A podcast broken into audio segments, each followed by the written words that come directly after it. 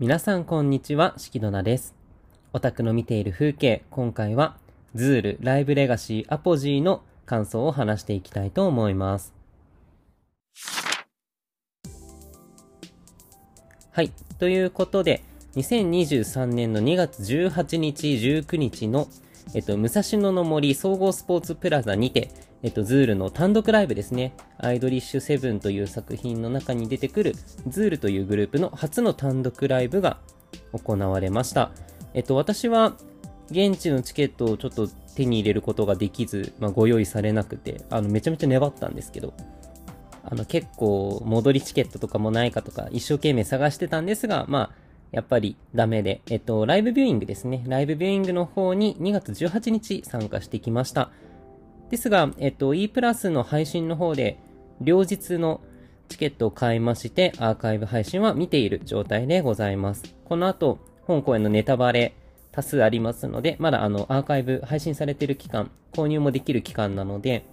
えっと、2月の、確か、二十何日まで、まあ、あの、多分ツイッターとか見ればわかると思うんですけど、そこの時間まで買うことができたと思うので、まあ、まだ見てないという方は、あの、本当に、ぜひ、一回見てみていただいてですね、あの、この配信聞いてもらえればかなと思います。はい。ということで、えっと、ネタバレありの感想になりますが、まあ、一曲ずつ見ていきましょうか。えっと、まずオープニング。えっと、まあ、その前にステージ構成かな。ステージ構成でいくと、えっと、メインのステージが、まあ、モニター付きのステージが1個ドンとでかいのがあって、で、そこから花道と、えっと、センターステージがあったというような、割とシンプルな構成でしたね。で、オープニングはパーカッションとダンサーの方々が出てくるという形で、なんか、本当にね、あの、言い方悪いかもしれないですけど、あの、ダンサーの方々、本当にジャニーズジュニアみたいな、まあ、若くはないですけど、あの、ちゃんとしたダンサーの方々、近畿とかのコンサートに出てくるようなダンサーの方々ですね、が出てきて、えっと、まあ、踊ったり、あとは、最初がパーカッションだったんですよね。あの、ドラム缶を叩くような、そういうストリート系のパーカッションから始まるという、まあ、なかなかズールっぽいというかね、こう、激しめじゃないですけど、そういうズールっぽいオープニングだったのかなというふうに思います。そして、えっと、あの、映像に、えっと、声優さんの名前とか、キャラクターの名前とかが紹介されて、で、1曲目でしたね。で、1曲目のこのつながりがめちゃめちゃ面白かったですし、びっくりしたんですけど、あの、1曲目、ユートピアという曲ですね。えっと、昨年末、2022年末のブラフォアで、えっと、配信が YouTube とかでもされてましたけれども、えっと、そこのズールの曲ですね。なので、ここがフルでの初披露になったわけなんですけれども、いや、めちゃめちゃかっこよかったですね。うん、で、しかもその衣装が、あの、お衣装が映像そのまんまだったので、本当にあのキャラが出てきたんじゃないかっていうね。4人とも本当に美女がね、あの、爆発してましたからね。で、もうかっこよくて、まあそのままフルで歌ってくださって、で、一旦、えっと、自己紹介と MC に入りまして、まあね、あの、その、デイ1の時、私がライブビューイングで見た時の MC でも触れてましたけど、あの、木村昴さんが、ね、あの、ジャイアンの声優で有名ですけれども、木村昴さんが19キロ落としたライブのために、ね、すごいなって思いますよね。で、まあそんなこんなで MC とかもありつつ、えっと、2曲目からですね、えっと、2曲目がライディング。えっと、この曲はあの、先行抽選券が入っていたズールの EP に入っていた曲ですね。えっ、と、結構その、アップチューンというか、割とポップな感じの曲で、ズールとしては珍しかったのかなと思いますね。こう、なんか、縦乗りで、ダンスフロアで踊るみたいな、そういう曲なのでね、よかったなと思います。で、そして、えっ、と、続いてが、ルックアット。ルックアットもかっこよかったですね。もうなんか、あの、曲調が全然違うのに、どちらの曲もなんかズールっぽさがあるというかね、そういうのが良かったかなと思います。そして、えっと、続いてがサバイバーですね。サバイバーも良かったですね。で、えっと、この後にダンスのパフォーマンスが入って、まあなので、ダンスブリッジですよね。えっと、入って、えっと、で、ここが私があの、アニメとかを全く見てね、まだストーリーを終えてなくて、ね、あの、感動できない部分なんですけど、この後の曲が、えっと、ポイズネス・ギャングスターという曲なんですが、まあ、なんでしょうね。ズールの、なんかデビュー曲みたいな立ち位置なのかなと、あの、ストーリーを見てない人間が勝手に予想してますけど、この後ね、この後、あの、Unext とかも登録したんで、ストーリー絶対に追おうかなと思ってるんですけど、なんかその時のアニメと同じお衣装で登場されたっぽいですね。なんか、周りは、え？みたいな、どよめきが立ってましたけど、私何もわからなくて、ちょっとそこは本当に申し訳ないなというか、ね、あの、ちゃんと見なきゃなというのは感じておりますが、で、ポイズネスギャングスターも、あの、YouTube の i7 の7来ですよね。合同ライブのところのセカンドライブリユニオンの中でダイジェストが公開されてますけど、その中でも見ることができたりしますが、まあ、この曲かっこいいですよね。あの、リユニオンの時には、えっと、ムービングステージで、ね、あの、ジャニオタ大興奮のムービングステージで出てきて踊ってたりもしましたけど、まあ今回もセンターステージで踊ってましたね。めちゃめちゃかっこよかったですね。はい。で、えっと、この後は MC が入って、その次がインペリアルチェインですね。確かこの曲はもうそれこそ本当にアニメのエンディングらしい。3期のアニメのエンディングらしいという、ね、あの、配信で私曲を買ってたりするので、あの、どれがいつの曲なのかっていうのが私あんまり分かってないんですけれども、ね、本当に申し訳ないなとは思うんですが、ね、もかっこよかったなと思いますね。で、えっと、その後が、フォロワーという曲でしたが、まあ、ここであの、ね、こうリフターが、こうなんでしょうね。えっと、四角形、ひし形なんですよ。正方形を斜めにしたひし形なんですけど、それがこう、対角線で4つに割れていて、で、それぞれ4つ高さが変わるようなリフターになってる。えっと、なので、ジャニーズ関係で言うと、確かあれですよね、キンプリの最初のコンサートの時とかにそういうね、あの、六角形を、あの、6等分してたようなやつがあった気がする。ジャンプかな？まあ、あの、多分そういうのと同じ感じでリフターが、ちょっと割れてるリフターが用意されていて、ね、えっと、配信で、まあ、あの、ライブビューイングの配信で見てたので、えっと、まあ、見やすかったですけど、まあ、あの、場所ね、えっと、武蔵野の森の現場で見てた方々もね、ちょっとびっくりされたんじゃないかなというのは思います。結構高い位置で踊ってたりするので、ね、それびっくりしましたね。で、えっと、ここら辺からドローンのカメラも登場するようになって、ぐるぐる回ってましたね。いや、もう絶対ああいう高いところでやるのって怖いと思うんですよね。まあでもその分かっこよさが増してるのでね。まあそれはそれでいいのかなとも思ったりもしますが。で、えっと、その後がインソムニアですね。えっと、私今回のライブで、ここが一番なんか好きだなって思ったところなんですけど、やっぱあの曲、ね、こう、儚さというか、すごくこう、なんか攻撃的っぽいイメージがあるズールの中でも、ね、なんかとても、なんか切ない、儚い、なんか、なのにこう、ね、なんか、ズールのトゲトゲしさみたいなのはちょっとだけ残ってるような曲が、だったので、とても良かったなと思いますね。で、えっと、ここからは、あの、この曲、インソムニアを作った M フローの DJ タク高橋さんが登場されて DJ タク叩いてましたね。で、えっと、この曲がなので終わった後には、こう、それぞれのソロ曲があるんですけど、それを DJ アレンジして、ね、あの、場を拍手だったりとか、まあ、あとは、こう、ペンライトをね、振ったりとかっていうダンスとかでこう、盛り上げてくださっていたりしたのでね、とても良かったなと思います。この DJ リミックスの音源が普通に欲しいなっていう感じですね。めちゃめちゃ良かったなって思いますね。で、えっ、ー、と、ここが一つ落ち着いたら、いやー、これもみんな、あの、ずーっと待ち望んでたであろう、捧げろという曲が、ね、まあ、もうめちゃめちゃ良かったですね。こう、現地のレポとかを読んでると、あの、着信音がね、最初にあるんですよね、この曲ね。で、まあ、その、着信音がプルルって鳴り響くのがこうやかましいほどになり響いてたっていうレポを見てね、ああ、現地行きたかったなって思いましたけど。ね、えっ、ー、と、それぞれのセリフがあって曲が始まったなと思ったら、えっ、ー、と、なんと4人が車に乗って登場すると。ね、びっくりしましたね。もうなんか、で、しかもあの、服装が、えっと、ライブのキービジュアルの服だったりもしたので、ね、本当にびっくりだなという印象ですね。で、その、これもちょっとネタバレになっちゃうんであれですけど、あの、i7 のアプリ内で、そのカードをゲットできるんですよ。ライブ記念のカードがゲットできて、そのキービジュアルの衣装のカードがゲットできて、で、それを UR 化する、覚醒する機能があるんですけど、それをしたら、あの、捧げるの車が後ろに出てくるんですよね。いやー、めちゃめちゃ心をね、えぐってくるような、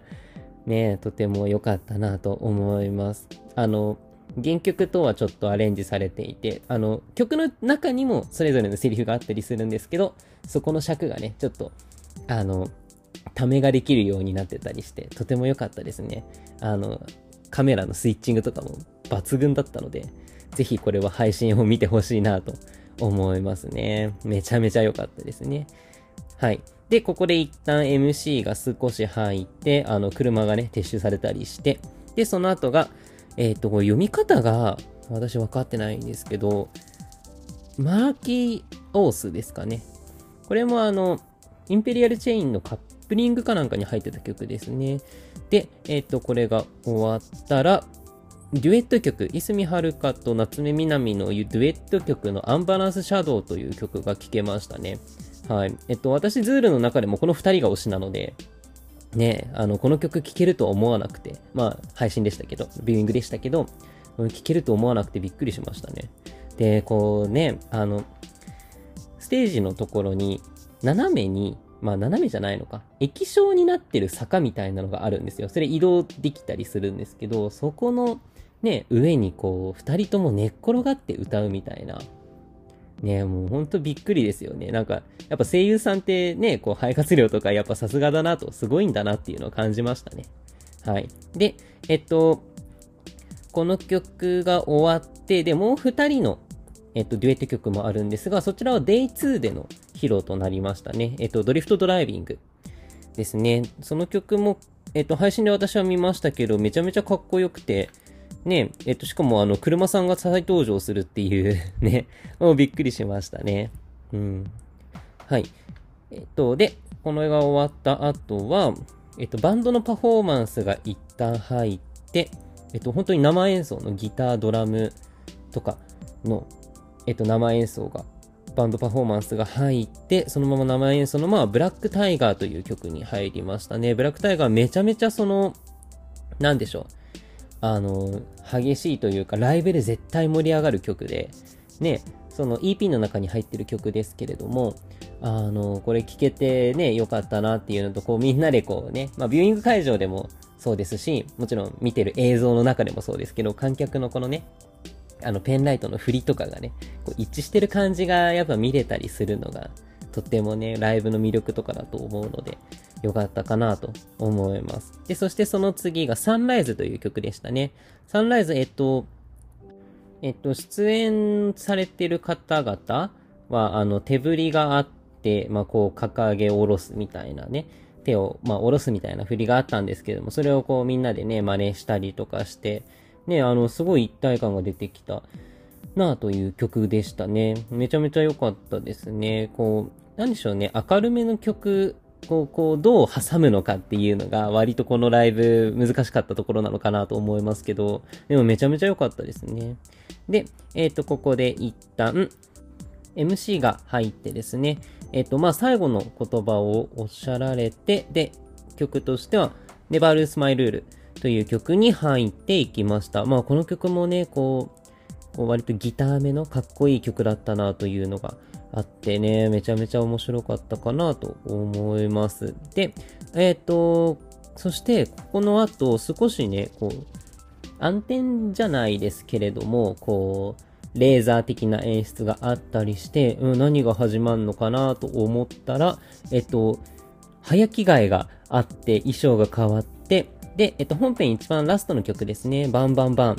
えっ、と、この曲もブラフォアらしい、第1回ブラフォアらしいという話は知ってますけれども、もうこの曲やってくれて、で、しかもダンスがね、あったんですよね。めちゃめちゃかっこよかったなーっていう感じです。で、あの、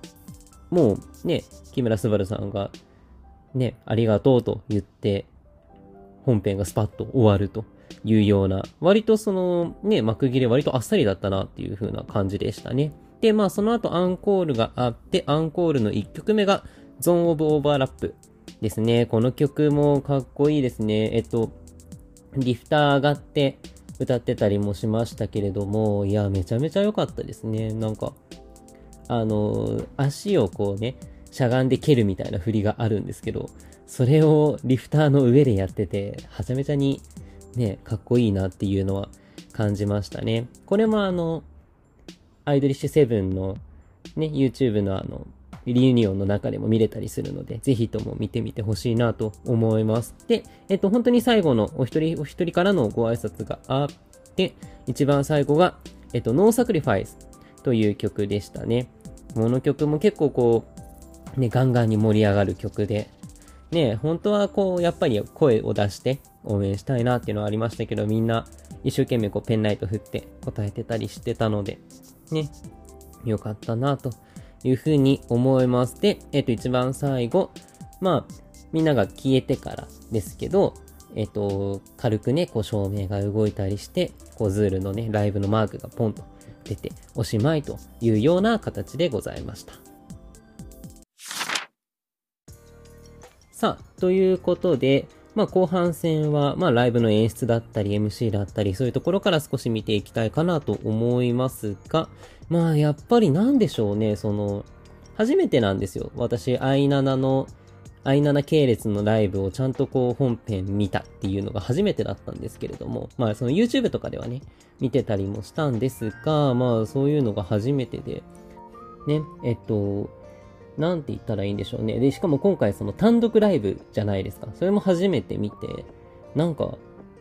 アイドルだなっていう、なんか現実だなっていうのすごい感じたんですよね。まあもちろんその、ね、キャラが踊ってる、まあいわゆるアンスタでいうスタライとか、ね、そういうのをまあ見ましたけれども、配信とかでね、見ましたけれども、あの、こう人が歌ってる生身の人間が歌ってる、まあ、もちろん声優さんではありますけど、生身の人間がアイドルの曲を歌って踊っているっていうのを見て、あ、実在してるんだなっていうのをなんかすごい、その、なんでしょうね。フィクションじゃない実在感っていうのをすごく強く感じたんですよ。まあ、普段ね、私が見てるそのジャニーズとかのライブっていうのもそうですし、あ、やっぱいるんだな、テレビの中の人じゃないんだな、配信の中の人じゃないんだなっていうのが、なんかすごい感じられてよかったなと思います。本当になんか、ジャニーズと引けを取らないぐらいの、ね、すごいアイドルライブだったなっていうのが、まあアイドルライブというかコンサートですよね。だったなっていうのがすごく感じましたね。本当に演出ももちろんそうですし、こうセットリストの作り方とか、じゃあオープニングの映像の作り方とか、どうやって場面転換をするんだとか、そういうのも含めて、なんか何をしたらお客さんが喜ぶのかっていうのもちゃんと分かってるんだなっていうのを、なんかすごく感じましたね。なんかもっとやっぱり i7 をね、ちゃんと勉強したいなっていう欲がすごい高まったライブだったかなというふうに思います。こう、ね、途中それこそ、あの、タク高橋さんが出てきていらっしゃったりした時も、なんか、ライブ演出がすごく、こう、初見の時に、もう、あんまりいい表現というか、あんま言っちゃいけないことなのかもしれないんですけど、あの、アラフェス12の DJ、MJ を思い出したんですよね、すごく。なんかこう、リミックス、曲がリミックスされていく感じとか、で、しかもそれがライブで、こう、うまく展開に使われててみたいなのを見たときに、わ、すげえなっていうのを感じちゃったんですよね。まあ、ね、本当にそれこそ、曲中、曲中じゃない、ライブ中に DJ があったりするのって割と珍しいかなとも思ったりもしますがね。まあしかもね、そのインソムニアでの流れとかもあってできたことかなとも思いますので、なんかめちゃめちゃ良かったなっていうのは感じましたね。で、えっと、やっぱりこうね、えっと、二日目ですよね。えっと、私、その配信を2日目で見たんですけれども、あのー、捧げろの言葉が違う、途中で出てくるセリフの言葉が違うみたいなのとかも、やっぱりめちゃめちゃライブ感あっていいなって思いますよね。いやー、現地で聞きたかったなっていうのをすごい心からね、思うんですけど、あとはあのね、ツイッターでも割と話題になってたりしましたが、泉遥役の広瀬さんが、あの、CD 音源とかにはないハモリとかをかなり入れてたり、ね、してらっしゃって、めちゃめちゃこう、で、しかも歌声がとても綺麗で、ね、で、しかもそのメインボーカルの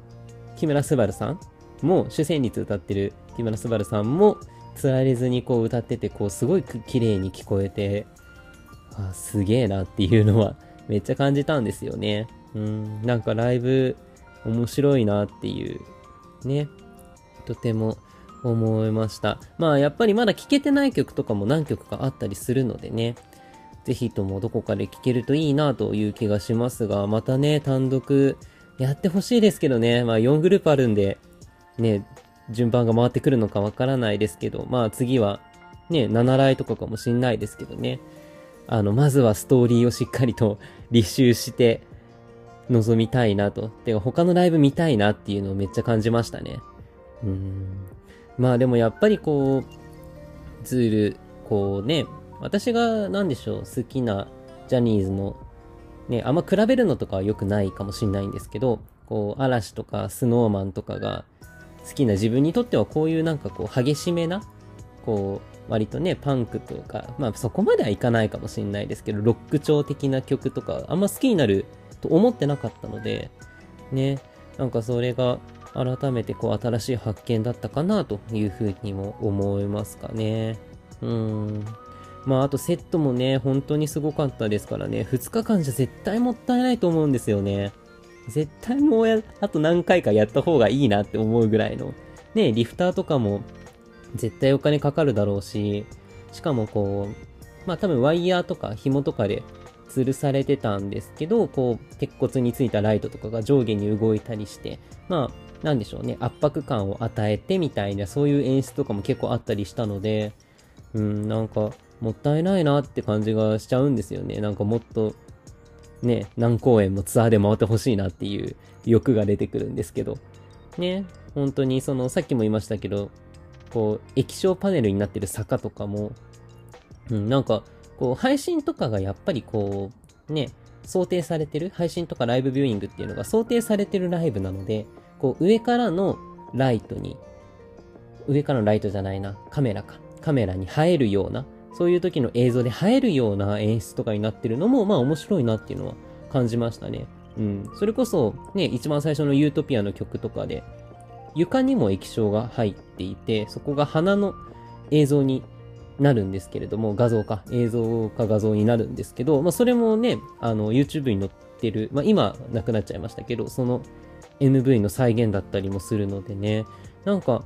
うん、なんかすごいお金かかってるのにもったいないなっていう気はしちゃうんですけどね。でもまあ本当に特別なんだなというのは感じました。もうぜひ現地に行きたいなっていう気持ちでしかないですね。もう残り少ない期間配信を見返そうと思います。ということで、 ŹOOĻ LIVE LEGACY APOŹ の感想でございました。まあさっきも言ったんですけどね、こうちゃんと i7 をしっかり勉強して、まあ、他のね、単独 i7 も TRIGGER も Re:vale も単独あったので、ね、えっ、と、機会があればぜひ見てみたいなと。まあ、7来とかもね、もちろん見てみたいなと思うので、まずはしっかりストーリー勉強するところから行こうかなと思います。でもそういうね、こう熱を燃やしてくれたのはこのズールのライブだと思うのでね、もうずっと忘れないように、とても良かったなと思うので、ね、心に残していきたいなというふうには思っております。はい。ということで、まあ、感想、ご質問、ご感想などありましたら、私、しきどなのツイッターまでね、リプライだったり、引用リツイートとかでおっしゃっていただけると助かるかなというふうに思います。ね。えっと、あとは、ポッドキャストの各種ポッドキャストサービスの登録などもぜひともよろしくお願いいたします。以上、オタクの見ている風景でした。ありがとうございました。